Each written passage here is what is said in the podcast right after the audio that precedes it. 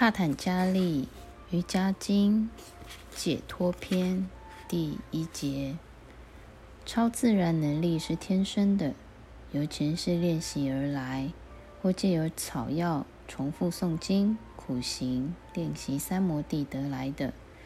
巴坦加里在此篇一开始就回顾获得超自然能力的方法。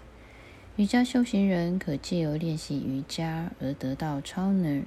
超自然能力，也许有人一辈子都没有练习过瑜伽，却具有超自然能力。他们也不知道自己是怎么得到这些超自然能力的。这就证明了他们在前世做过一些事，今生才有这样的能力。还有一些人通过吸食迷幻药，一种可吸食者产生幻觉的药剂。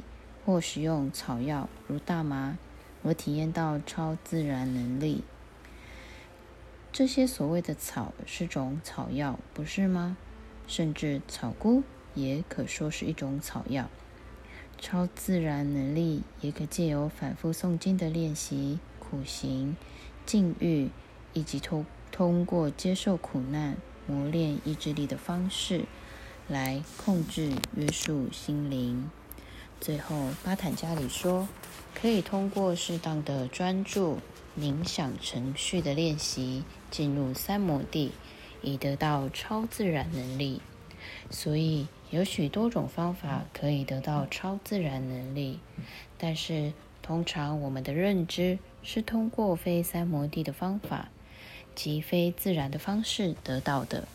举例来说，利用草药而产生超自然能力。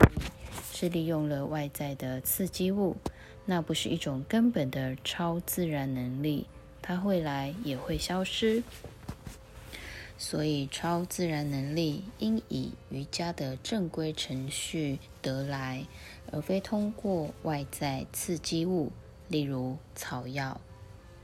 第二节，由一种由一个种类转换成另一个种类的生命。是自然定律流转的结果。第三节，偶发的事件并不会直接促使自然演化，只是如同农夫移除障碍物一般。巴坦加里在这里举了一个很好的例子：农夫如何让水流进农田里。只要将水曲中的障碍物移除就行了。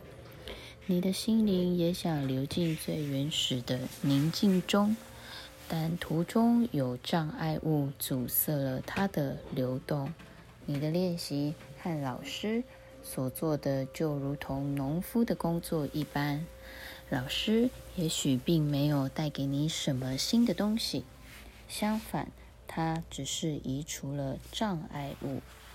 如此一来，意识的流动就会继续下去，最终抵达宁静之地。水早已在运河里流动，老师只是去寻找阻塞物，然后把它们拿出来。一旦障碍物被移除了，老师不用告诉水，你可以流动了，水自然就能畅行无阻地流过去。